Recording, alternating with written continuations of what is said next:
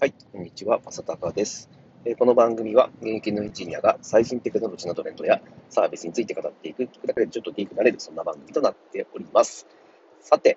えー今日のお話は、えー iPhone が今後一強になっていくんじゃないかっていうお話をしたいと思います。え最近、んとクラブハイハウスっていうのがものすごい流行っていて、で、このサービスもですね、え僕も、え最近使い始めています。で、一番驚いたのがですね、えーあの本当にユーザー体験めちゃくちゃいいんですよ、あれ。えーまあ、声だけの SNS なので、まあ、チャットとか一切しないので、本当声だけなので、もう音質と、あと、あのね、ユーザーと話した時のその遅延とかちょっとでもあると、一気にユーザー体験が落ちてしまう。なので、そこって結構生命線なんですね。ですが、えーまあ、僕も最近やり始めて、で最近はやっぱ初心者が、僕を含めて初心者がめちゃくちゃ多いので、えーなんか、全員で入って、とりあえず全員でスピーカーになってですね、全員でまあ自分の自己紹介していくみたいな部屋が結構たくさんあってですね、なので、すごい本当に大人数でのスピーカーの部屋って結構いろあるんですね。で、そこ体験してみると、本当にね、あの超スムーズに話ができるっていうか、すごいですね。で、まあ、遅延もね、なんか、まあ、ズームとかでもすごく、えーないなっていうふうに、遅延すごい少ないなって感じるんですけど、それ以上に少なく感じました。で、さらに、あの、音質がすごくいいんですよね。まあ、やっぱ、あの、iPhone のマイク、もしくは、えー AirPods のマイクとかを使ってるので、えーみんな音質がいいと、すごく聞きやすいっていうのが、えーすごく特徴的だなと思いました。で、当然今、あの、あ、クラブハウスってあの iPhone だけなんですよ、今出てるのって。で、えーまあ、当然その、ね、ユーザーがどんどん増えていけば、えー Android 版もリリースされるっていうふうに、まあ、思うのは普通だと思うんですけど、えー僕はもしかすると、えー Android 版を出さないかもしれないなっていうふうに思ってます。その理由としては、さっき言っていたその低遅延とかあの音質の良さって、これ iPhone だからこそできてるんじゃないかなと思ってます。えーまあ、ご存知の通り iPhone は、えーまあ、Android と違って、そのハードは Apple だけが作っていて、で、ソフトも、えー当然その乗っかってる iOS というソフトもですね、Apple が作ってるので、えー、Android と違ってですね、えーすごくその品質の高い状態のものでしか、えーアプリは動かないようになっているんですね。なので、それだからこそ僕はこの、えー高品質っていうのが、えークラブハウスは出せてるんじゃないかなと思ってます。なので逆にその Android にしてしまうと、えーこの品質が落ちてしまう可能性があると。もちろんその Android 使ってる人が入ってくるので、えーそうなえー一人でもあの、そのグループの中で一人でも入ってきちゃうと、えーそこが損なわれる可能性が高いというところで、なので今その全員 iPhone でやってるからっていうのがすごく大きいと思ってるんですよ。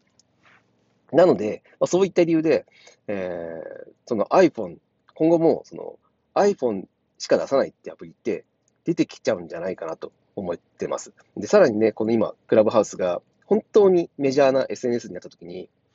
えーね、あの、iPhone じゃないとダメっていうんであれば、えーそれより理由に iPhone に変える人も出てくると思うんですよね。で、さらに、えー僕が、まあ、なんでこんなにあの iPhone 一挙になるんじゃないかって言ってるとかで言うと、えーっとですね、まあ、僕の中でちょっとあの一個ソースがあってですね、えーまあ、僕もあのサービス、あの、えーエンジニアとして働いていて、まあ、いろんなサービスを展開はしているんですけど、でその中で、えーっとですね、10台しか使わないようなサービスを、えーまあ、えー某会社のやつですけども、えー作っていてですね、で、その中で、まあ、これは機密情報じゃないから言いますけど、えーまあ、ユーザーがどの機種を使ってアクセスをしているかっていうのを、まあ、ログを取っていたんですね。で、えーそのアプリっていうかサービスは、えー基本あの、ウェブサービスなので、えー別にパソコンからでも、あのスマホからでもアクセスできる。で、別にどちらを推奨したわけじゃなかったんですけど、えーとですね、その結果ですね、えーなんと75%ぐらいが iPhone からアクセスがあったんですよ。75%ですよ。で、残りの15%ぐらいが Android で、で、えー5%が、えー Windows PC、で、もう最後の5%が Mac ぐらいの割合だったんですよ。信じられますかね ?PC の、えーアクセス割合が、えーなんと10%しかなかったと。で、さらにそのスマホがほとんどだったんですけど、その中でも、えーそのほとんどが Android だったんですね。ということは、まあ、今の10代がこの状況なので、まあ、本当にもう10年後、20年後に、えーねえーこの今の状態ですら、もう iPhone 一強状態に近づいているのに、えさらにこういった理由で、え iPhone でしかそのサービス展開しないっていう、えところって、サービスっていっぱい出てくると思うんですよ。今回のクラブハウス以外にも、この状況であれば。より高品質なものを作ろう。そして、えー、Android 版を作るとなると、今もう、だから、メリットがそれほどないんですよね。だって、さっき言った通り、えー、若い子の15%しか使ってないと。であれば、そこは省いて、そのコストを iPhone 版の開発につぎ込むっていうことでしても全然おかしくないし、まあ、そっちの方がね、費用対効果いいんじゃないかって思われると思うんですよね。ということで、えー、まあ、この先ね、あの、まあ、今回クラブハウスが、その、とりあえず iPhone しか出してないっていう風潮にな今なってますけど、実はそうじゃなくて、もう iPhone 一択でいっているんじゃないかっていうところは、まあ、ちょっと僕は今日ですね、今日というか、あ最近クラブハウス使っていて、その圧倒的な品質に、えー、びっくりして、えー、